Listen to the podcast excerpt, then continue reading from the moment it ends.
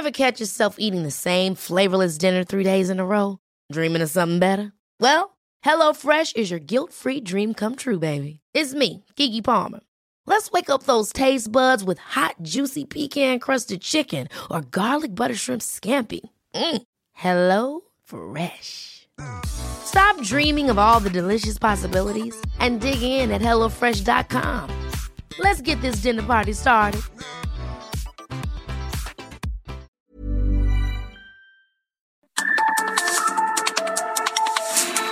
Norte a sur, las coordenadas de la información. Con Alejandro Cacho.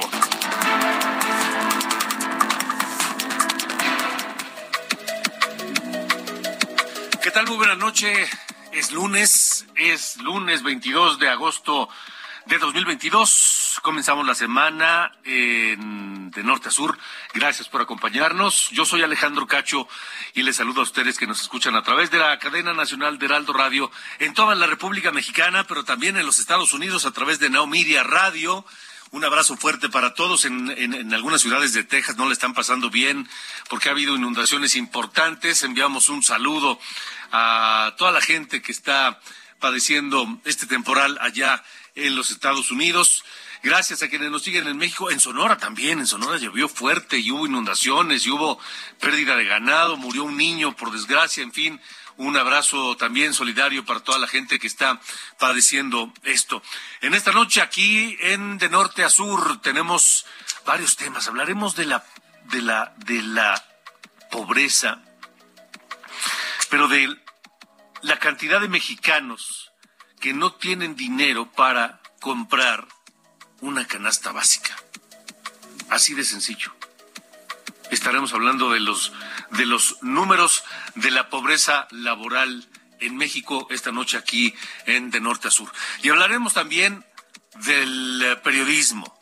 En el CIDE, en el Centro de Investigación y Docencia Económica, un centro académico de enorme prestigio que en los últimos meses ha estado en el ojo del huracán por el cambio en la dirección. El CIDE depende del CONACIT.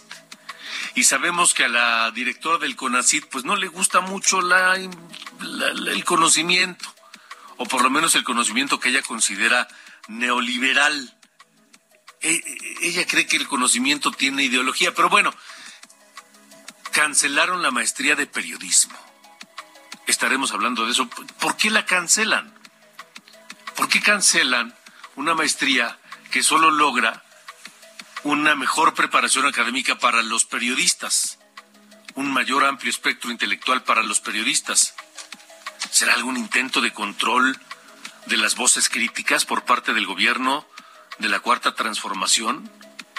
Evitando la preparación, evitando que los periodistas eh, avancen académicamente, que los periodistas tengan una nueva visión y tengan un mayor grado académico, ¿será que logren controlar a las voces críticas desde el gobierno?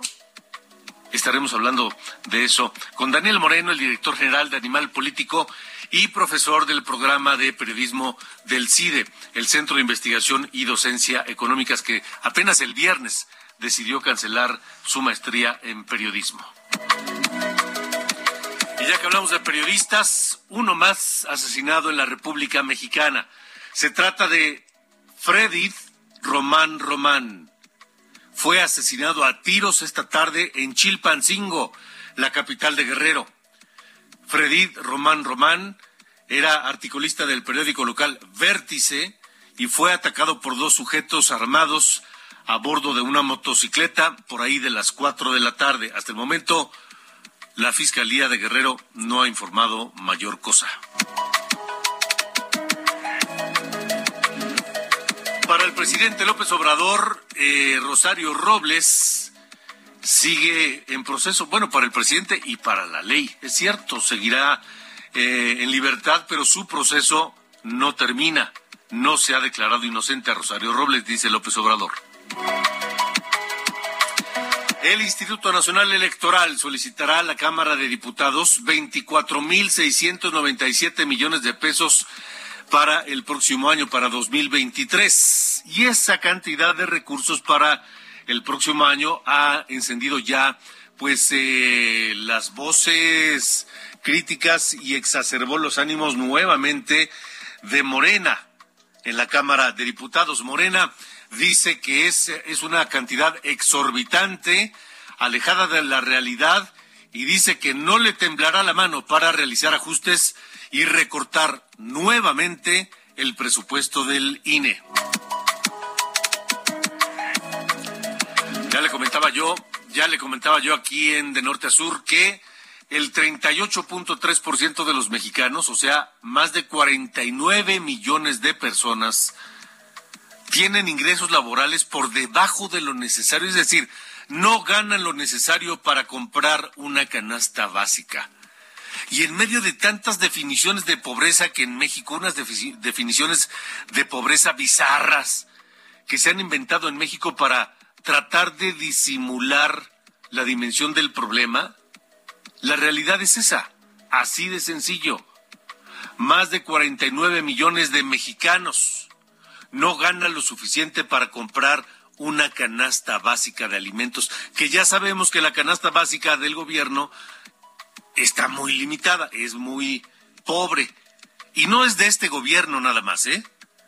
Desde Peña y antes fue Calderón y antes fue Fox y antes fue Cedillo. Es decir, la canasta básica en México desde hace décadas es muy pobre y hay mexicanos a los que no les alcanza para comprarla. Sobre ese tema, sobre ese tema estaremos hablando de norte a sur con Katia Guzmán, coordinadora de datos de México Cómo Vamos, organización que actualizó su semáforo estatal de pobreza laboral estado por estado en México. Esta noche hablaremos de cómo está la cobertura mediática de los mujeres y hombres que suenan para convertirse en candidatos presidenciales de los distintos partidos políticos. Hoy publica Heraldo Media Group su nueva evaluación sobre la cobertura mediática de los eh, que suenan para ser posibles candidatos presidenciales. Cobertura mediática positiva, neutra y negativa. Y sobre eso estaremos platicando con Juan Ricardo Pérez, director de la Central de Inteligencia Política, que lleva a cabo ese estudio desde hace ya tres meses y que hoy publica Heraldo Media Group. Lo estaremos analizando.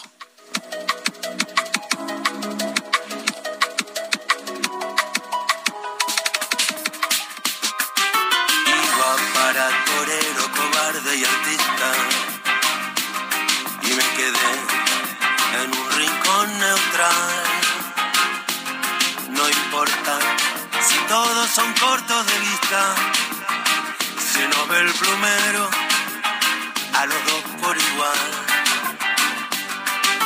Otra para el lo prudente y cordial,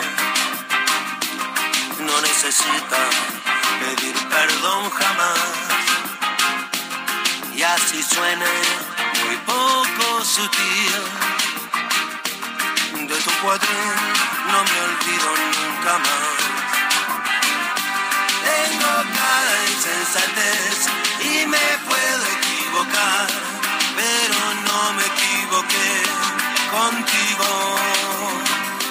Tengo abierto el Bueno, muy bien, con este ritmo latino comenzamos la semana musical de norte a sur Ángel Arellano, ¿cómo te va? Buenas noches. Muy bien, Alejandro, gracias, muy buenas noches. Pues sí, estamos escuchando a Andrés Calamaro, hoy cumple 61 años.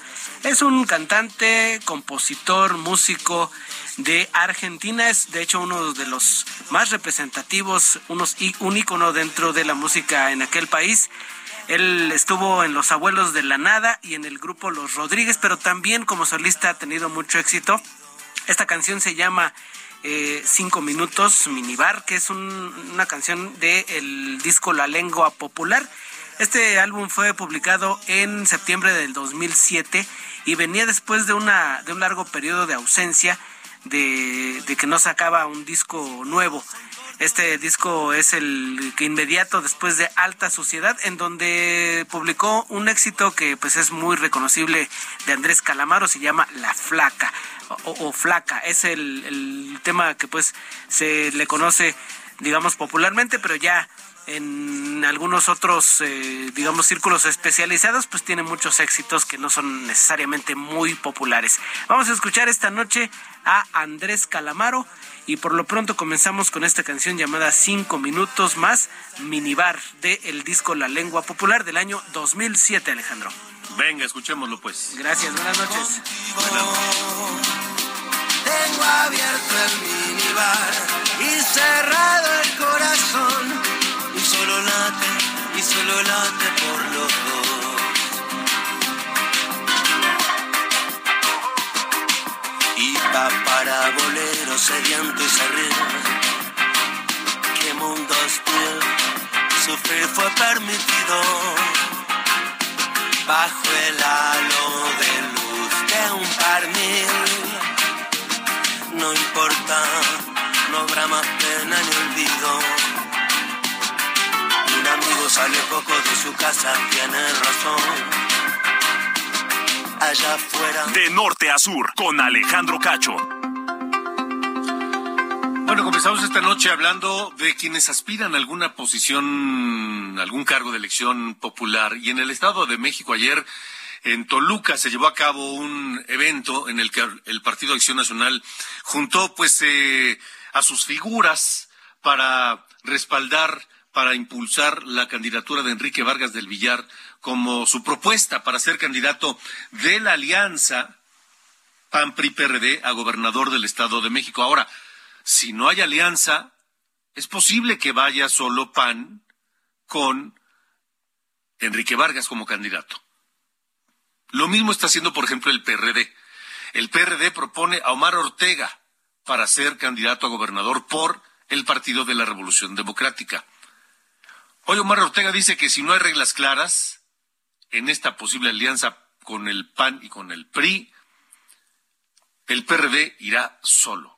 ¿Qué es lo que están haciendo? Están presionando al PRI para que se defina y para que ya lo antes posible, lo más rápido posible, la alianza se conforme o no y se decida quién va a ser el candidato o candidata de la alianza y no permitirle a Morena que siga ganándoles esta carrera, aunque la campaña electoral para el Estado de México, que tiene elección el año que entra, es que comienza en enero del próximo año.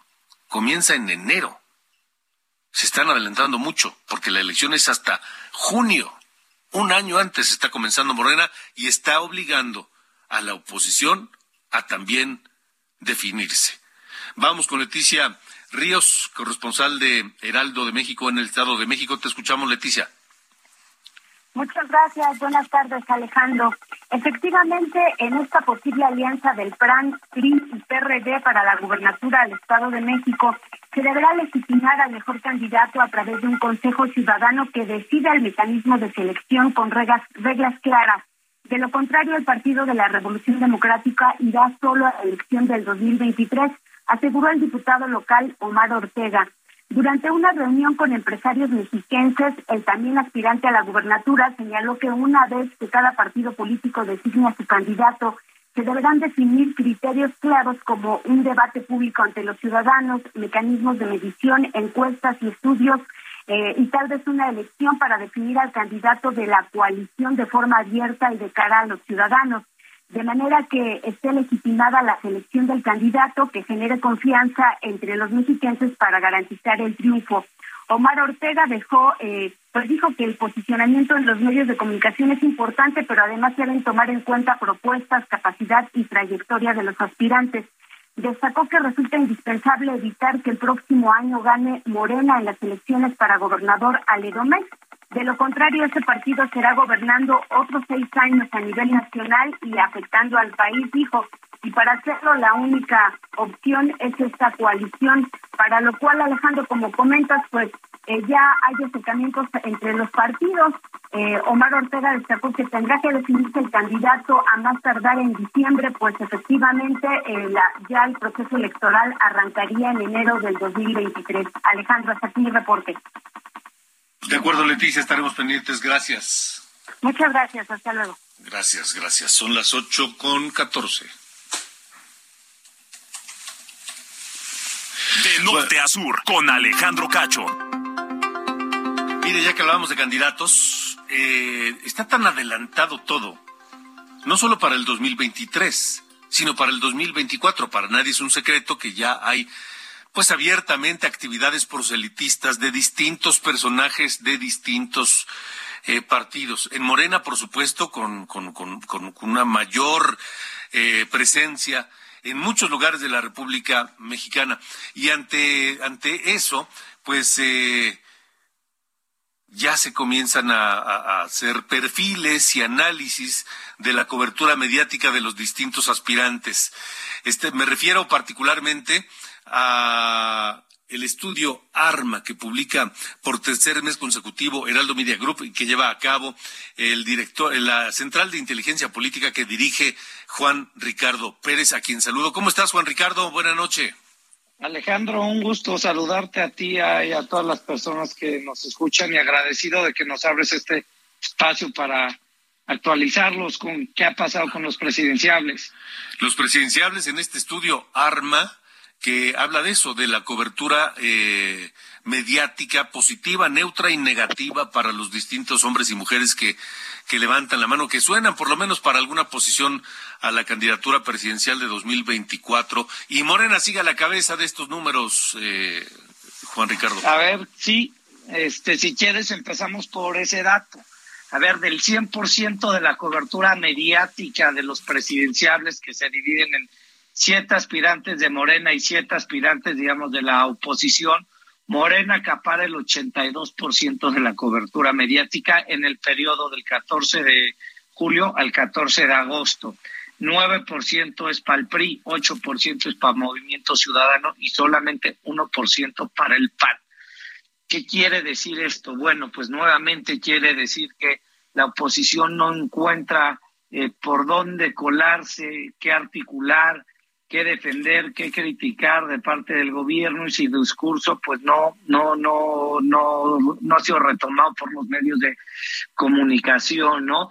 Mientras que por el lado de Morena, pues al ocupar, digamos, el cargo en los espacios públicos, pues naturalmente su condición, digamos, de locales, de, de cierto sentido, hace que su presencia mediática sea más alta pues porque son, donde está Claudia Sheinbaum, la jefa de gobierno, Marcelo Ebrard, el secretario de Relaciones Exteriores, secretario de Gobernación Adán Augusto, etcétera. Entonces vemos que los actores de Morena en este momento políticamente son más relevantes. Ahora, ¿qué dato me resalta a mí?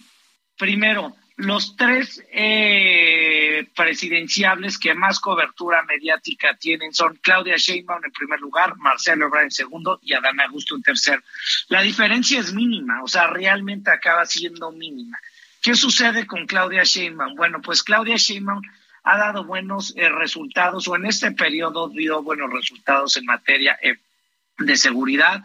Estuvo la incautación de casi 1.700 kilos de cocaína, el más grande que se haya visto en, en la Ciudad de México. También eh, eh, la policía desarticuló por Cuernavaca, bueno, por en el estado de Morelos, una banda de secuestradores ligadas también a un cártel de, de al cártel de Sinaloa. Entonces empezamos a ver, digamos, que este tipo de coberturas a Claudia Sheinbaum la, la, la favorece, ¿no?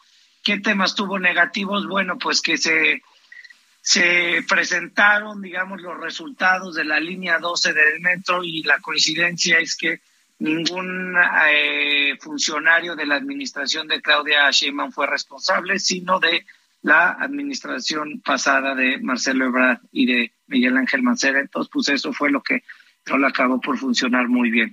Ahora bien, Marcelo Ebrard que le jaló muy bien, que le funcionó muy bien, le funcionó muy bien sus giras, estuvo acompañó al presidente en Washington, estuvo en Colombia, estuvo en Perú, estuvo en Bolivia, en, Colombia estuvo en la toma de posesión del presidente Petro, ahí estuvo acompañada por la primera eh, dama, Beatriz Müller, por la esposa del presidente, que por cierto ya no es primera dama, olvidé el título preciso que acaban por usar. Y Adán Augusto eh, ahí sigue con una cobertura mediática muy similar, digamos, a la de Claudia y Marcelo, y básicamente su, su cobertura es que eh, en todo este problema que hubo en Nuevo León respecto de la sequía, esta pareja Cuchillos dos que van a construir el que él fue el que negoció casi todo y estuvo presente, ¿no? Entonces, pues estos tres yo te diría que son los más importantes. Y en un cuarto lugar bastante lejano de estos tres está Ricardo Monreal, que pues, su discurso acaba siendo muy monótono. ¿En qué sentido? En que eh, habla de que no está de acuerdo con las con el método de selección de que Morena va a utilizar para seleccionar al, al candidato y no se presentó en las elecciones o en, la junta o en la sesión de consejeros internos que llevó a cabo Morena. Entonces, pues, Monreal, yo siento que está en una posición en donde ni está en Morena ni está en la oposición, entonces va a tener que pronto resolver o decir qué va a jugar. Sí. ¿Qué dato es el que más, a mí, uno de los que más me llaman la atención? Calito Moreno sea el líder de la oposición, bueno, líder entre comillas, ¿no? El opositor con mayor cobertura mediática, ¿no? Pero, claro, la mayoría es negativa, todo, Ricardo. Sí, claro, es negativa casi todo. Y si hacemos, digamos, el, la cobertura efectiva que comparas positivos menos negativos, su cobertura acaba siendo el que más negativos tiene. Uh -huh. Pero yo te diría que no es posible que de toda la oposición que existe en el país, el presidente del PRI sea quien más cobertores mediáticos recibe. Eh, claro que Laida Sansores, la gobernadora de Campeche, ya la agarró la medida y cada martes es la tiro por viaje, ¿no? Escuchamos algún eh, audio que filtran en donde pues se escucha a Alejandro Moreno decir alguna barbaridad. Sí, barbaridad ¿no? y media, ¿no? Sí. Bar literalmente, o sea, porque no es quizá una cobertura buena, no, no, no, el 69% de su el 65% de su cobertura fue sí. eh, negativa, ¿no? Y digamos, después tenemos a Enrique Alfaro y Enrique Alfaro sigue con los temas de inseguridad en, en Jalisco, eh, Samuel García también por ahí aparece, y los del PAN son los que están extraviados, Alejandro. Solamente entre Ricardo Anaya y Mauricio Vila ocuparon el 1%. Imagínate este dato de los presidenciables. O sea, del... a, a, ver, entre Ricardo Anaya y Mauricio Vila ocuparon el 1% de la cobertura mediática. De la cobertura mediática, Uf, literalmente. Nada. Es nada. Entonces, si hablamos de quiénes son, cuando se habla de una ausencia de la oposición, pues habla de una ausencia de la oposición en lo político y en lo mediático. Uh -huh. Y para mí los datos de la oposición respecto del PAN en la carrera presidencial es abrumadora, 1%, o sea, del 100% solamente el 1% es cubierto por estos dos. Y su cobertura acaba siendo, la verdad, intrascendente. O sea, de Mauricio Vila vemos que mes con mes acaba siendo lo mismo, que el presidente va, el presidente López Obrador va a supervisar el tren Maya y él está ahí en la presentación o en la supervisión. O sea, la mayor Maya. cobertura mediática que tiene Mauricio Vila es cuando va el presidente. Así es, o sea, así es, ¿no? Y lo demás, bueno, pues ni entro en detalle porque nadie más va a saber, nosotros porque sí. analizamos todos los datos, ¿no? Y de Anaya, ¿qué es? Pues Anaya manda sus mensajes y los sube a redes sociales y a veces lo toman y lo retoman los medios y a veces no lo retoman, pero pues la gran la, la, la, gran pregunta es quién va a ser el candidato. Bueno, sí. con estos, alguien va a tener que ser, eso es evidente, ¿verdad? Claro. Pero eh, con estos datos no se, pues con estos datos acaban siendo contundentemente sí. malos y negativos para, pues por lo menos para los del PAN, ¿no? Eh, y además ellos son quien dicen que llevan, digamos, la delantera en esta carrera pues, presidencial. Conclusión, Juan Ricardo, estamos platicando eh, eh, de norte a sur con eh, Juan Ricardo Pérez, el director de Central de Inteligencia Política eh, que lleva a cabo este estudio mes con mes junto con Heraldo Media Group. Conclusión, Morena sigue avasallando y la oposición sigue sin ponerse las pilas y sin darse ¿Sí? cuenta de que, de que le están comiendo terreno, le están comiendo el mandado y sin reaccionar la oposición. ¿no? A grandes rasgos. A, o sea, sí, a grandes rasgos sí, palabras más, palabras menos, porque este ya es el tercer mes que lo publicamos, Alejandro. Sí. Y este dato siempre es el que acaba sobresaliendo, que si a veces la oposición tiene 73, pero bueno, en fin, esa es una, me parece una conclusión clara. Te agradezco el espacio, Alejandro. Al contrario, Juan Ricardo, que te vaya, te vaya muy bien, te mando un abrazo. Otro, saludos, buenas hasta noches. Hasta luego, hasta luego. Vámonos a una pausa. Pero antes de la pausa, escuchemos a Andrés Calamaro, que cumple 61 años el día de hoy con esta canción de 1997, Flaca. Estamos en De Norte a Sur. Yo soy Alejandro Cacho. Regresamos.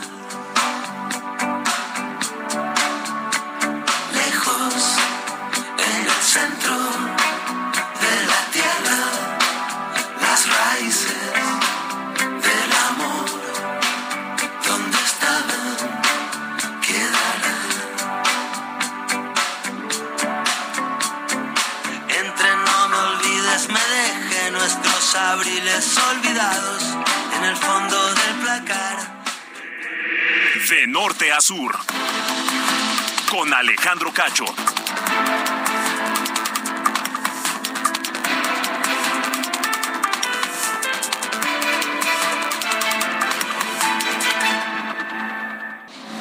De norte a sur. Las coordenadas de la Ever catch yourself eating the same flavorless dinner three days in a row? Dreaming of something better? Well, HelloFresh is your guilt free dream come true, baby. It's me, Kiki Palmer. Let's wake up those taste buds with hot, juicy pecan crusted chicken or garlic butter shrimp scampi. Mm. Hello Fresh. Stop dreaming of all the delicious possibilities and dig in at HelloFresh.com. Let's get this dinner party started.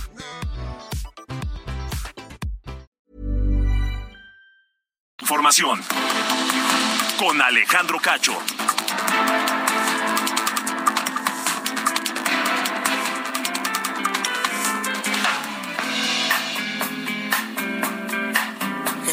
Tarde,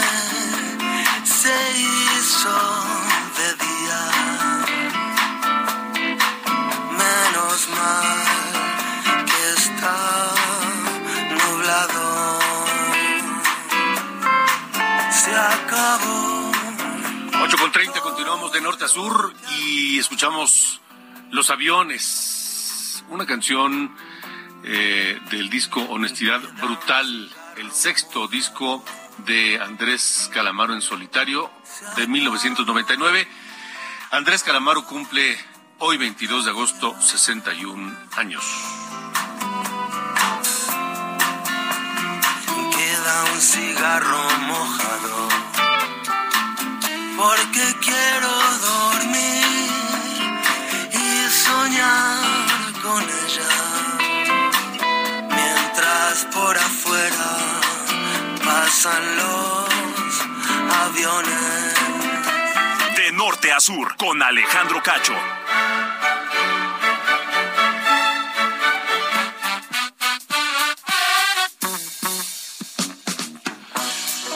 Querido Carlos Allende, buena semana, buen lunes, buen inicio. ¿Cómo le va? Todo muy bien, todo muy bien, señor Cacho, ya aquí lunes, 8.30, mira, en in point, en el, bueno, no, 8.31, aquí en el centro de la...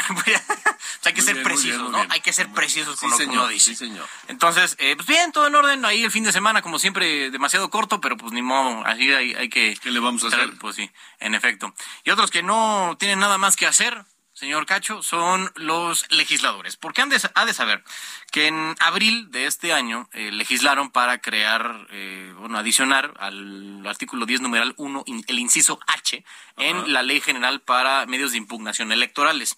Ahí nada más decía como la eh, nadie puede ir con el Tribunal Electoral para eh, controvertir asuntos legislativos. Esto lo hicieron en respuesta a una sentencia que el mismo Tribunal Electoral hizo empezando el año, obligando al Congreso a que todas las fuerzas políticas, todos los partidos estuvieran representados en la comisión permanente. Eso ya fue un mandato que desde empezando el año el tribunal le dio al Congreso. Les valió tres kilos de pepino, como siempre, y ahora en este receso que tuvieron a partir de eh, abril, bueno, del, primer día de mayo, el- la conformación de la comisión permanente no incluyó a nadie de- del partido de Movimiento Ciudadano. E- por como eso pasó, fueron con la Suprema Corte para tramitar una acción de inconstitucionalidad y hoy fue votada y anulada esta parte de la Ley General de Medios de Impugnación Electorales. ¿Por qué? Por el simple hecho de que eh, ya no existe otro medio para tutelar, como dicen los abogados, como proteger, digamos, los derechos políticos que eh, tenemos que ejercer tanto ciudadanos como fuerzas eh, distintas en, nuestro país.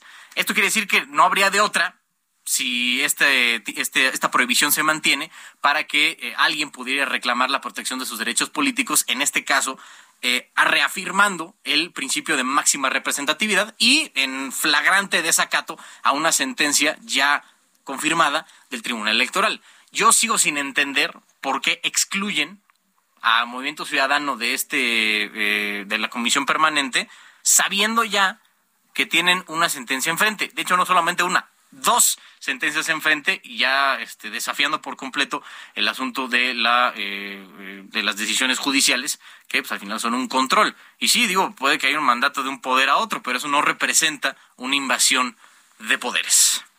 Entonces en esas andamos. Bueno pues les corrigieron la plana Ay, lo bueno es que le están poniendo mucha atención, ¿verdad? Dicen. Sí, no, ya sabes, aquí se dicen muchas cosas. Del dicho al hecho, señor Cacho, se cae la sopa. Entonces, este, hay que, pues, entonces les vale sorbete. Muy bien, muchas gracias. Fuerte abrazo.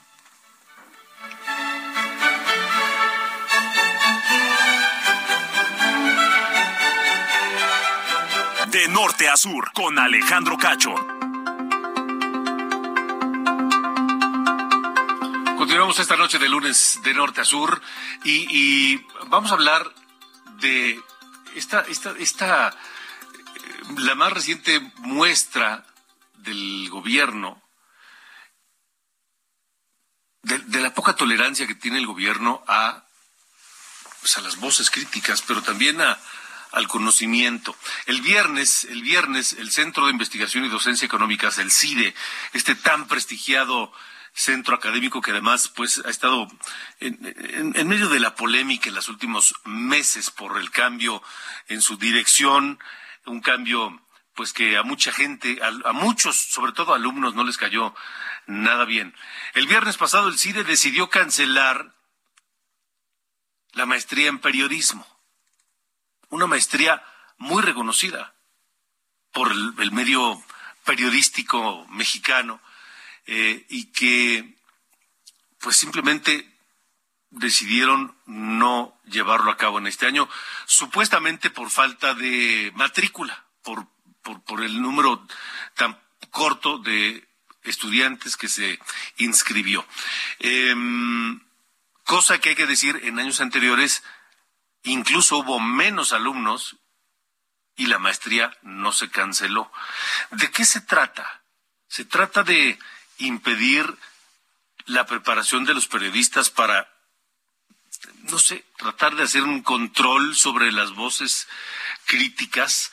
Yo le agradezco y además me da mucho gusto saludar y tener aquí de norte a sur al periodista Daniel Moreno, que además es profesor de, la, de esta misma maestría, es director de Animal Político y me da gusto saludarte, Daniel. ¿Cómo te va? Buenas noches. Hola, Alejandro. Qué gusto estar en tu programa, aunque no sea para una buena noticia, pero de veras me da mucho gusto. Igualmente, Daniel, que estés aquí. ¿Qué opinas de la cancelación de la maestría? Pues mira, la verdad creo que es una tristeza por varias razones. La primera te diría que es porque es un golpe anunciado desde hace meses, eh, desde hace meses porque eh, las diferentes decisiones que se han tomado en CONACIT y en el CIDE han ido orientadas a cancelar la maestría. Ejemplo uno, eh, se cancelaron las becas eh, cuando todos los alumnos que habían cursado esta maestría habían tenido beca para poder eh, pues llevar a cabo esta, estos estudios. Bueno, se anunció desde hace meses que se habían se cancelaban todas las becas. segundo, se hizo un cambio en la coordinación de la maestría, es decir, se destituyó a la coordinadora y se designó a una persona externa del CIDE para este, este cargo sin eh, ningún tipo de explicación ni de justificación, como marcan los reglamentos, eh, dicho sea de paso yo tengo, eh, tengo la oportunidad de participar en la Junta de Profesores del CIDE y eh, de la maestría y nunca nos explicaron la razón, simplemente la destituyeron.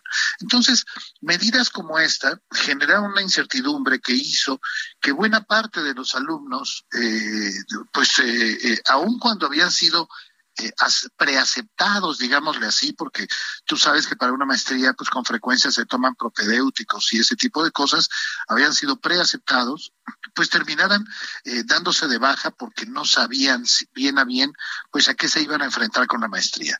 Imagínate nada más para que se dé eh, una idea a los radioescuchas, que hace un par de meses tuvimos una junta en donde básicamente el secretario académico nos dijo primero que no tenían recursos para financiar la maestría y que había dos opciones eh, eh, para poder llevarla a cabo. La primera era que los maestros no cobraran, o la segunda era que se cobrara una, una colegiatura a los alumnos, que sería además una, fíjate nada más, una colegiatura eh, eh, que tendría que moverse en su monto, porque si uno de los alumnos se daba de baja, tendrían que prorratear esa colegiatura ah. entre los que sobrevivieran. Imagina la seriedad de una maestría que ni siquiera puede definir cuánto tienen que pagar los alumnos.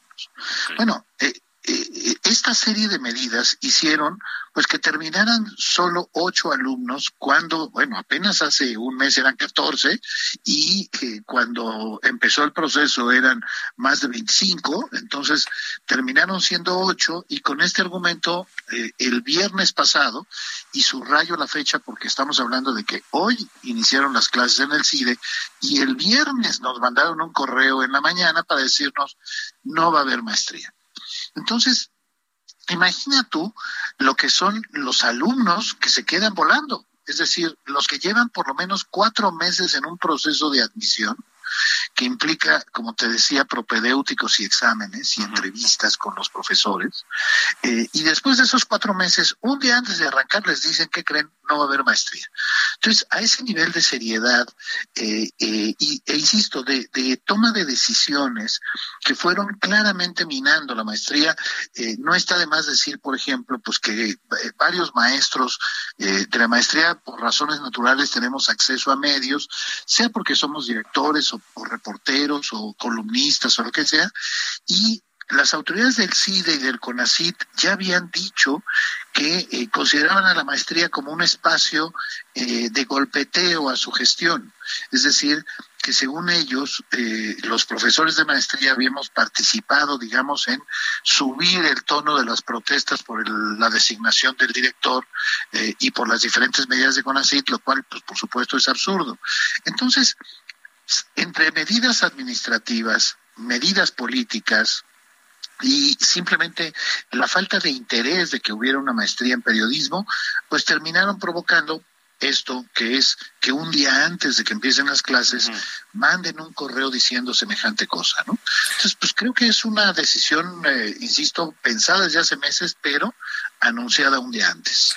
Y, suena, Daniel, por lo que nos eh, platicas y por la consecución de hechos, eh, a un intento de acallar las voces críticas desde los medios, ¿no? Pues y además, ¿sabes qué? Creo que, y, yo lo planteo así porque me importa que eh, los radioescuchas vean que no es una decisión que afecta a 5, a 10 o a 20 personas. Hay un eh, daño en el derecho a la información. ¿Qué quiero decir con esto? Pues la maestría finalmente lo único que pretende es profesionalizar a periodistas para enseñarle herramientas para hacer mejor su trabajo y por tanto darle un mejor servicio a los lectores. No más que eso, pero tampoco menos que eso. Es decir, eran alumnos que estudiaban eh, políticas públicas, economía, que eh, estudiaban programación, que estudiaban cómo manejar bases de datos, eh, en donde también los maestros de periodismo pues dábamos metodología, ¿no? O sea, herramientas para hacer mejor el trabajo. ¿Y por qué creo que esto es importante? Pues porque tú sabes bien, Alejandro, que hoy abordar un reportaje sobre políticas públicas, pues implica que sepas del tema, que sepas cómo hacerlo, que sepas cómo desarrollar una metodología. Insisto, solo para darle un mejor servicio a los lectores. Ya no es un periodismo, eh, pues que no sé, que solo reproduzca declaraciones o eh, espere alguna filtración.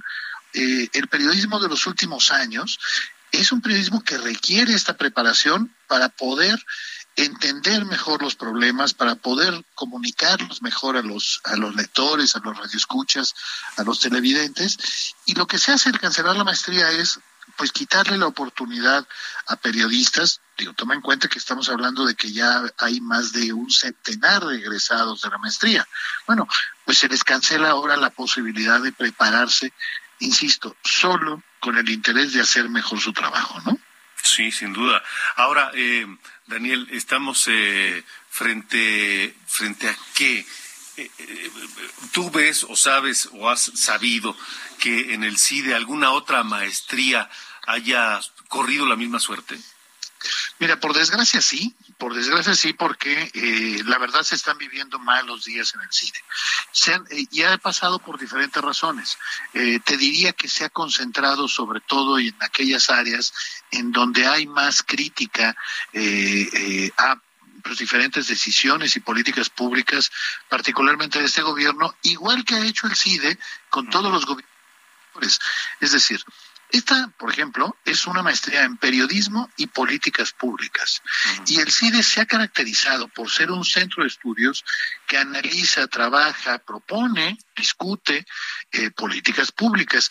Bueno, yo lo que creo es que hay una hay un interés por debilitar una institución que tiene la posibilidad y tiene a los profesores y a los alumnos como para meterse a revisar, eh, no sé, política social, para poner el ejemplo más, más eh, a la mano, y para poder decir hasta dónde funcionan o no funcionan los programas públicos y sociales, bueno, eh, esa es la gran ventaja de un centro de estudios como el CIDE.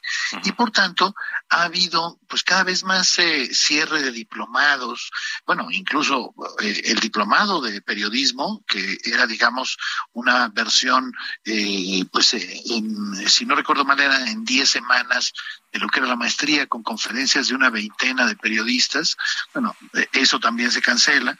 Este, entonces, eh, lo mismo ha pasado con la administración pública, con diferentes espacios, porque eh, sí parece, insisto, haber una decisión de debilitar al CIDE, de quitarle recursos, de quitarle fideicomisos, eh, aun cuando estos no eran impuestos, ¿eh? para que no eh, vaya a pensar a tus radioescuchas que era vivir del presupuesto público, no. El CIDE, una de las cosas que hace es eh, trabajar eh, proyectos externos para que con el dinero que gana es un dinero pues que se reparte entre profesores y becas, ¿no? Ese es el sentido, digamos, de buscar eh, recursos fuera. Bueno, al cancelar esas posibilidades, primero les cancelas a los maestros la posibilidad de tener un mejor salario, de cobrar por su trabajo, porque pues, eran profesores que daban cursos en diferentes lados y que ya no pueden cobrar por eso. Y además eh, eh, haces una política de cero colegiaturas en el CIDE, que podría sonar muy bien, pero se les olvida pues que el CIDE vivía, entre otras cosas, de las colegiaturas. O sea, eh, una serie de confusiones y de medidas administrativas que eh, si no tuvieran la intención de debilitar al CIDE como institución académica, pues, pues qué bien lo disimulan, ¿no? Sí. Em, ¿Crees que esta decisión de cancelar la maestría será ya eh, definitiva o por lo menos durará algunos años? Pues mira, eh, formalmente solo sería este año, pero en una maestría que ya no tiene recursos, eh, que tendría que obligar a los alumnos a pagar eh, cantidades importantes de dinero para cursarla, que estamos hablando de una maestría de más de dos años de tiempo completo, no, no es sencillo, por eso las becas eran importantes. Eh, estamos hablando también de una maestría en donde el propio grupo de profesores ya desanimado, pues porque eh, eh, no hubo eh, esta generación y no tenemos muchas esperanzas hacia adelante, pues la verdad se ve difícil que vuelva a haber maestría de periodismo y políticas públicas como estaba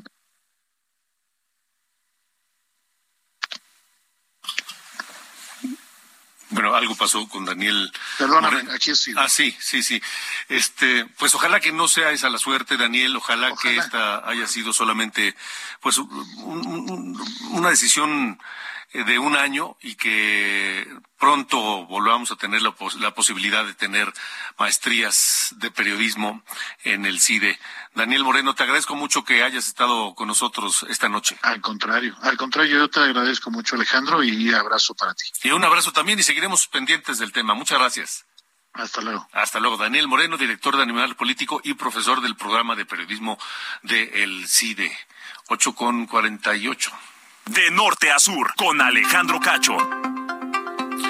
Le platicaba al principio de norte a sur esta noche sobre la cantidad de mexicanos que no les alcanza el dinero que ganan para la canasta básica. Una canasta básica que de por sí es pobre, que no incluye muchos productos necesarios en, en, una familia y que imagínense lo que son más de 49 millones de personas que no tienen dinero, que, que lo que ganan no les alcanza para comprar lo básico, lo indispensable. Por ello, esta noche eh, está con nosotros para hablar de este tema. Katia Guzmán, la coordinadora de datos de México, ¿cómo vamos? A quien saludo. ¿Cómo estás, Katia? Buenas noches.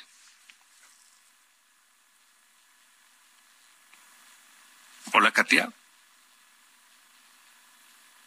Pues no, no, escucho a Katia, pero um, los datos, los datos están publicados por México, ¿cómo vamos? Eh, y hablan de que entre el 65 y 66, 65.3 y 66.8% de la población no tiene acceso a productos eh, y servicios básicos en Chiapas, por ejemplo. Katia, ¿me escuchas? Buenas noches. Sí, ya, ya te escucho. Se perdió un momentito la comunicación. Perfecto. Vaya números estos, Katia. Sí, este, precisamente, ¿no? Retomando eh, un, un, poquito lo que comentabas, eh, nosotras, al igual que el Coneval, estimamos la pobreza laboral, esto es, eh, si los ingresos alcanzan o no alcanzan precisamente para adquirir la canasta básica alimentaria para todos los miembros de, de, de ese hogar. Y para el segundo trimestre de 2022, eh, se estima eh, este indicador en 38.3%, eh, equivalente aproximadamente a 49.2 millones de mexicanas y mexicanos. Eh, creo que es importante primero darle un poquito de, de contexto a este dato, ¿no? Todavía nos encontramos por encima del 36.6% que se registró en el primer trimestre de 2020. Eh, de hecho, esta es la menor tasa de personas en situación de pobreza laboral estimada estimada desde 2008. Eh, pero vamos, vaya, si observamos la, la tendencia de, de, este, este indicador, que además fue uno de los que más aumentaron debido a la, a la pandemia de, de COVID-19, eh, pues va, va en va en descenso lento pero pero va pero va descendiendo no eh, estaba precisamente escuchándote este ahorita en, en, mi introducción que pues es bien desigual este la, desagregación de este indicador eh, por entidad federativa no eh, la, las entidades que lamentablemente pues tienen más pobreza más pobreza laboral o que registran más pobreza laboral es precisamente el sureste no Chiapas con 66.8 Guerrero con 62.5 y Oaxaca apenas eh, por debajo del 60% con 59.1 o sea la, la, zona que históricamente ha tenido mayor rezago en, en muchos sentidos Así es, y esto tiene que ver precisamente con un montón de, condiciones preexistentes, ¿no? La, la, pobreza laboral es un síntoma de que la economía de, de, la entidad o del o del país pues anda mal. Es, es, nos gusta nos gusta precisamente como como un síntoma, es decir, eh, Chiapas, Guerrero, Oaxaca, Veracruz también son entidades que eh, también registran, por ejemplo, altas tasas de informalidad laboral, ¿no? Eh, la informalidad laboral la, definimos precisamente como eh, tener un tener estar ocupado en un en un empleo pero no tener certeza jurídica o certidumbre laboral no tener acceso a servicios de salud y también estar relacionada con, con menores ingresos tanto a corto como a mediano plazo. El estudio completo está en, en, en el sitio de México cómo vamos Sí, todo, todos nuestros, todas nuestras publicaciones las pueden, las pueden encontrar en México como vamos.mx. Eh, Katia, ¿hay, hay alguna eh, estrategia política eh, del gobierno que veas tú encaminada a corregir esto? Creo que, eh, y precisamente es una cosa de la que, que se ha discutido eh, al menos hoy, eh, es, es el aumento al, al salario mínimo, ¿no?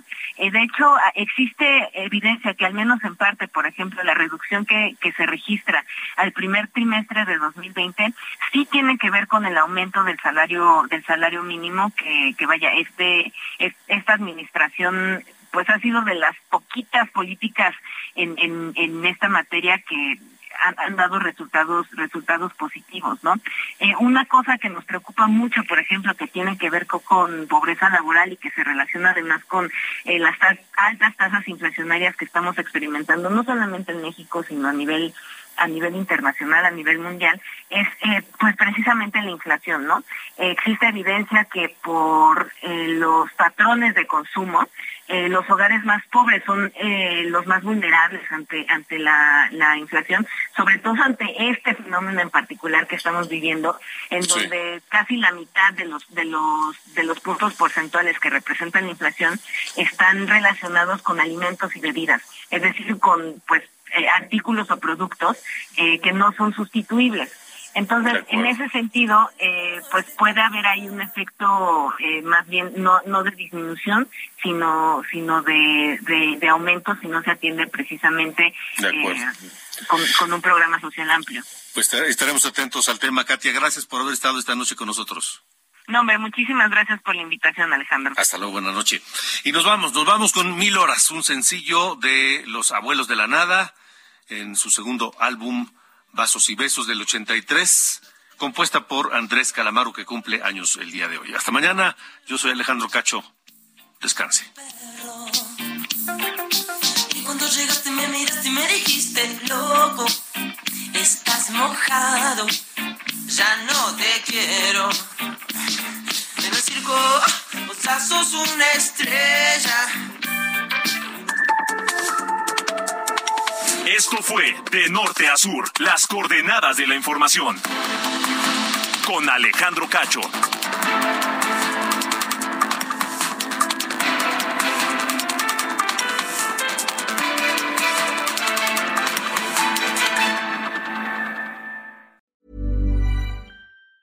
Ever catch yourself eating the same flavorless dinner three days in a row?